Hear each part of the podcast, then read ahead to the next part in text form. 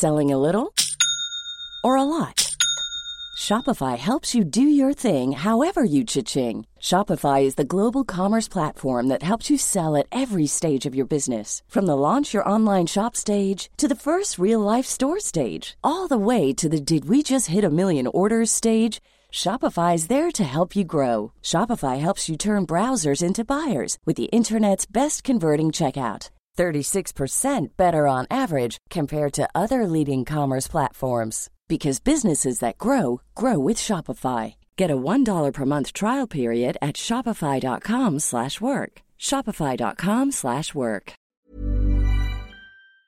Es por eso que tenemos al abogado de Rosario Robles en la línea Epigmenio Mendieta. Muy buenas tardes, licenciado. Qué gusto tener la oportunidad de saludarle a usted y a ese amable auditorio. Gracias, licenciado. Pues le negaron el amparo a Rosario Robles. Eh, fíjate que sí, esta resolución, eh, si ustedes recordarán, fue filtrada desde el 4 de agosto por el Poder Judicial de la Federación. Parte de la inconformidad que en ese momento manifestaba Rosario es que de conformidad con lo que establece el procedimiento, quien tendría que estar primero notificada del sentido de esa resolución, pues es la propia imputada. Pues no fue así. Se dictó la resolución, esta resolución se eh, filtró a los medios de comunicación en el sentido, pero nosotros no estábamos enterados de la, del sentido.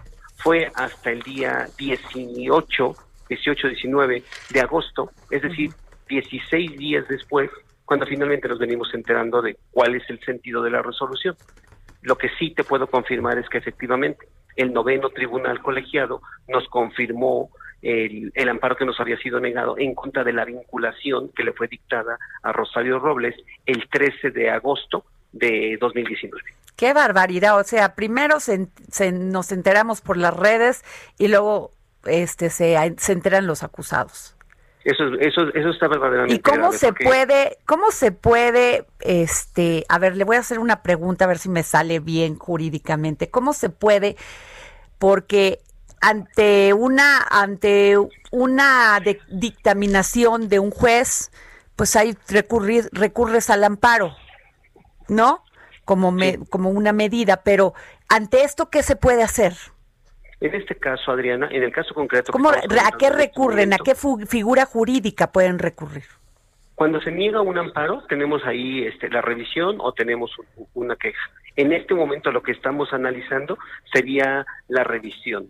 sí, por eso, pero, pero cuando salen las filtraciones así que obvio, alguien que tenía el expediente lo sacó y lo sacó para que para minar las posibilidades y además hasta minar mediáticamente las posibilidades de la acusada. Sí, tú lo describes con una precisión.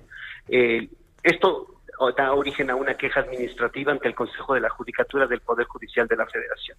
Jurisdiccionalmente, esta era la última posibilidad que teníamos para poder combatir ese auto de vinculación que fue dictado de manera irregular. Pero ¿qué procede ahora? Pues con esta clasificación que indebidamente hizo el juez, pues hay que ir a juicio y hay que enfrentar el proceso. Híjole, otra vez. sí. Qué bárbaro. De tal manera que iremos a juicio eh, defendiendo a Rosario o acusar a Rosario por el delito de ejercicio ilícito del servicio público, diversos dos, con la agravante de delito continuado.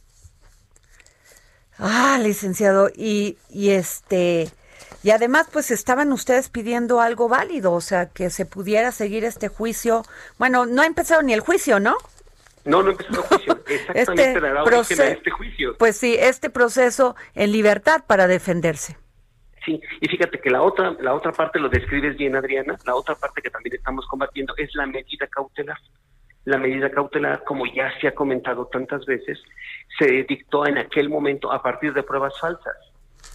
Hemos demostrado que es falso que ella haya hecho el trámite, que es falsa la licencia, que es falsa la firma, que es falsa la huella digital y que la fotografía fue tomada de internet e impostada ahí en esto. A pesar de que ya se demostró todo esto, pues entonces hoy el argumento de que Rosario debe continuar detenida es por la capacidad económica que tiene su hija y sus familiares. Dice el juez que quienes probablemente podrían ayudarle a sustraerse de la acción de la justicia. Y Lozoya no, Lozoya no tiene capacidad económica, su papá, su, o sea, su mamá, o sea, Dios santo. Esto creo que te pone en el contexto de la, de la gran diferencia que existe en dos procesos que tendrían que tener reglas exactamente iguales. licenciado, también Lozoya lo encontraron en Málaga con este con un pasaporte falsificado. Fíjate que este parte del argumento que me da Rosario es a ver, yo también quiero llevar mi proceso en libertad. Yo también quiero un brazalete electrónico y con ese llevar mi proceso desde casa. Y también quiero que también se me atiendan de mis padecimientos médicos. Eso no es ilegal, pero queremos todos en esa condición tener esos beneficios que la ley sí otorga, pero que unos sí se los dan y a otros no. Pues sí, o sea, es que, pues, como dijo el fiscal, pues ella no quiso este, tener esta salida jurídica del criterio de oportunidad. Sí, pero fíjate, e, ese criterio, Adriana, trae obligaciones. La primera obligación es que tienes que aceptar que cometiste un delito. Sí, que eres delincuente, que eres criminal. Y después que tú te juntaste con otros para, cometer, esos delitos, pero que además vas a entregar a los que cometieron delitos más graves. Entonces eres un delator. La tercera, la segunda obligación. Tienes que, regresar el dinero, supuestamente. Efectivamente. Y si no lo tienes, ¿por qué no? Pues de y dónde. La tercera obligación es comparecer a juicio para que tú te conviertas en el testigo de cargo y le hagas las imputaciones a las personas con las que tú cometiste los hechos. Qué barbaridad. Sí, eh, por eso Rosario insiste. Yo no tengo a quién entregar, yo no tengo a quién delatar, yo no tengo videos, y yo no tengo dinero porque no se me está acusando de eso. Esa es la gran diferencia entre un tema y el otro, Adriana.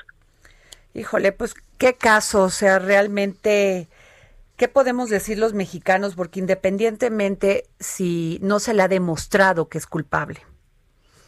Sí, no. O sea, no ha empezado ni el juicio. No, eso va a ser objeto de un juicio y lo, en lo que vamos a estar en este momento esperando es que el Ministerio Público presente su acusación para que a partir de esa acusación la podamos contestar y a partir de ahí preparar el juicio que tendrá verificativo a través de audiencias en las que vamos a hacer efectivamente el ejercicio de contradicción para ver si efectivamente el Ministerio Público tiene plenamente, más allá de toda duda razonable, todos los elementos de prueba para demostrar la responsabilidad que le pretende atribuir a Rosario.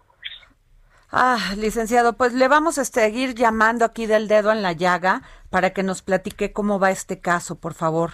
Gracias, licenciado Epigmenio Mendieta. Dígame. Yo estoy disponible y les mando un abrazo. Gracias.